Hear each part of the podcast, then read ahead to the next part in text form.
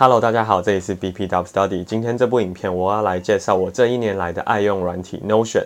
那 Notion 它真的是一个非常万用的软体，你可以拿来做笔记、写行事历、记账，或是公司社团有会议记录的时候，也可以使用 Notion。那如果你本身是工程师的话，Notion 里面也可以拿来打 code。所以如果你好好善用 Notion 的话，它绝对可以大大的改变你的生活形态。那今天这部影片我就会详细的告诉大家 Notion 的使用方法，还有各个功能键的介绍。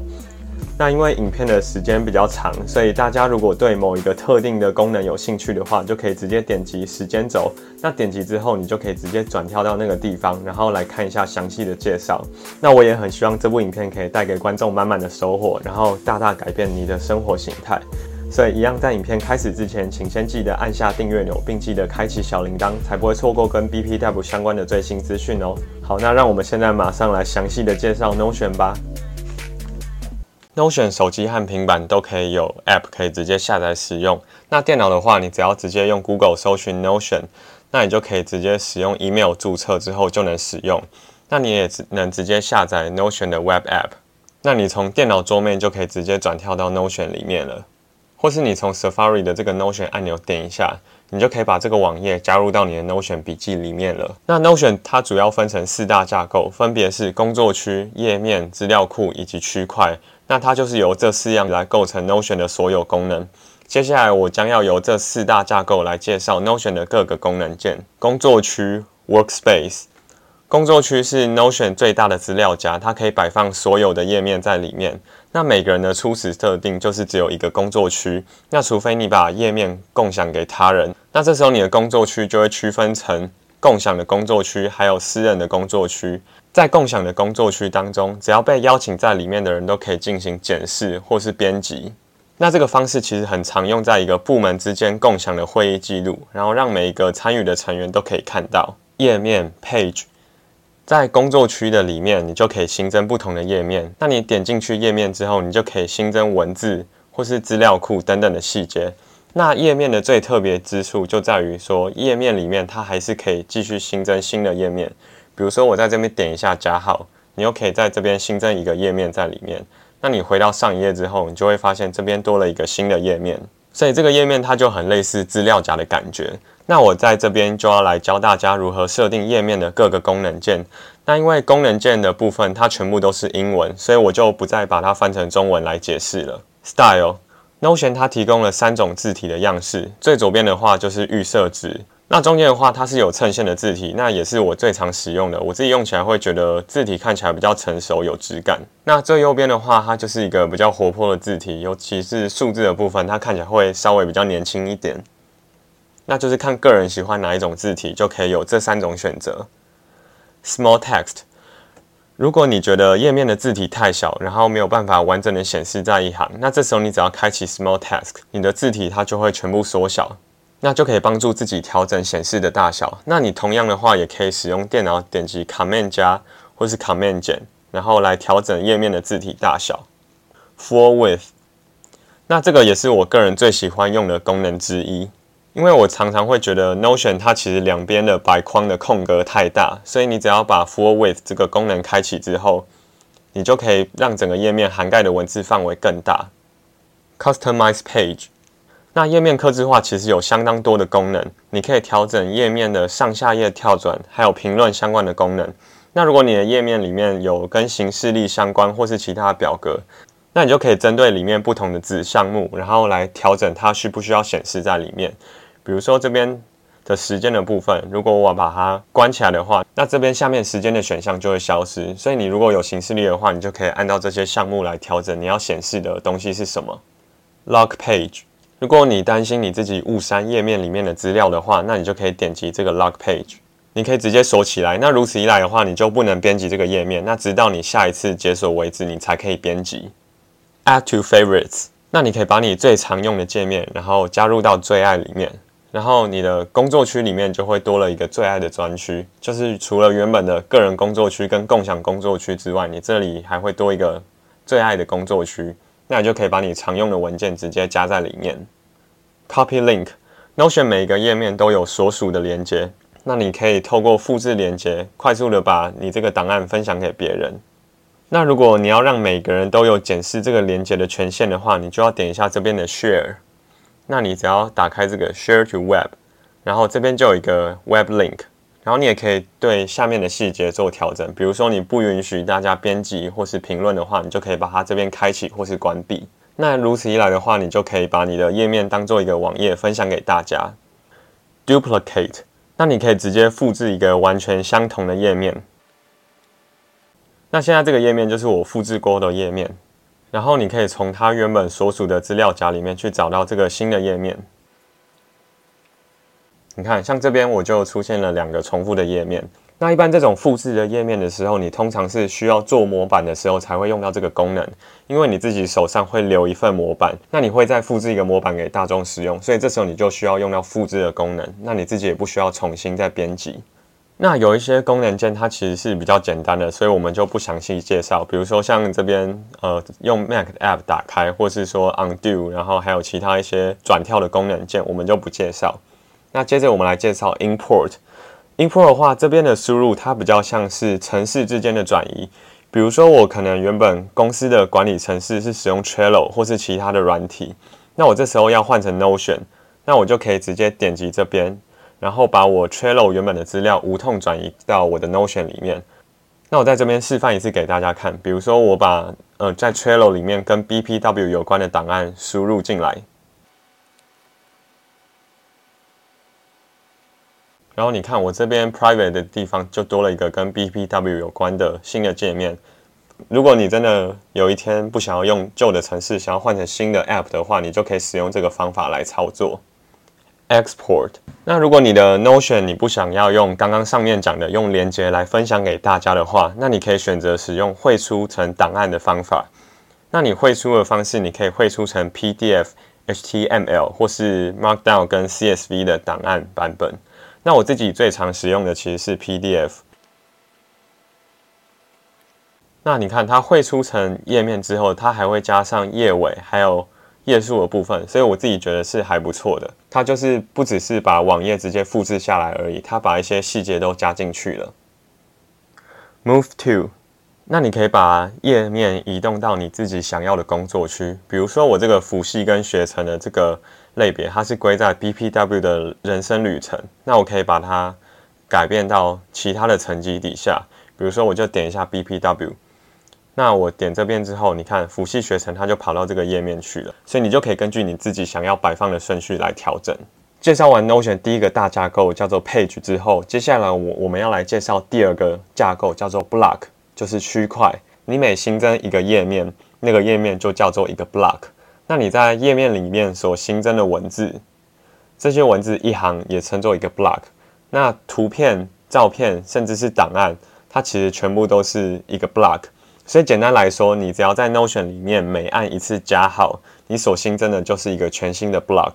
那接下来就来和大家详细介绍页面当中会出现哪一些 block。那第一个最常见的就是 text。Text 就是纯文字的意思，你只要看到这边比较细的黑色的字，它其实都是纯文字。那第二个会看到的就是 Page。那我刚刚在前面有讲过嘛，你在页面里面还是可以新增一个新的页面。所以你新增之后，你在这边所看到的 Untitled，它就是一个被新增的页面，那它也是被归类在一个 Block 里面。那第三那个话叫做 To Do List，To Do List 就是类似你的代办事项，那你只要点一下加号。然后按 To Do List，你就可以开始输入你要的代办事项，然后打勾之后就表示你这个代办事项完成了。那接下来的话就是有三种标题的样式，分别是 Heading One 一到一直到 Heading Three。那这三个的差别就是你的标题大小是不一样的。那我在这边示范一下给大家看。你点击 Heading One 的话，它出现的 size 是这个，然后 Heading Two 的话，它就会稍微再小一点。第三个最小的标题就叫做 Heading Three。对，所以 Notion 里面就主要分成这三种大小的标题，那它分别的行距也会不一样。那最小的话就是 Text，就是文字。Notion 这边也有一个快捷键，你可以来解决你输入标题的困扰。因为你看，像我刚刚这样子，你要点一下，然后再点击到 Heading One，其实花很多时间。所以 Notion 提供了我们快捷键，你只要按一下井字号，然后空白键。就会出现 heading one，你就可以来打你想要的字。那如果你输入两个井字号，再按一下空白键，你这个就是 heading two 的大小。那以此类推，三个空白键的话就是 heading three。那不输入任何东西，就是一般的纯文字。好，接下来是 table，table 就是你可以新增一个表格。那这个表格就是很简易的表格，它是没有任何的 database 在里面的，所以你只要输入之后，你就可以做成你想要的表格。那在这边我给大家看一个示范。那这个表格就是可能整理一些饮料店的状态。那我们就是可以把表格用成不同的颜色，还有不同的栏位，然后去输入。那我自己个人觉得这个表格是还蛮方便的，而且你还是可以把它输出成 PDF 档或是 CSV 档来继续编辑。然后接下来的这几类的话，就是一些纯文字，它前面会再加上一些符号。比如说这个是 bullet list，那 bullet list 就很简单嘛，你前面就是加一个点点，然后你就可以。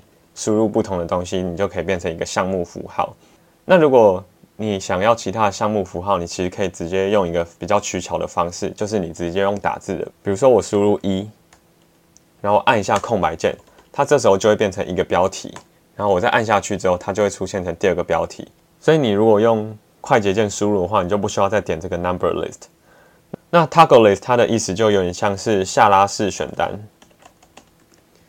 然后你可以在下拉式选单的下面新增其他的标题。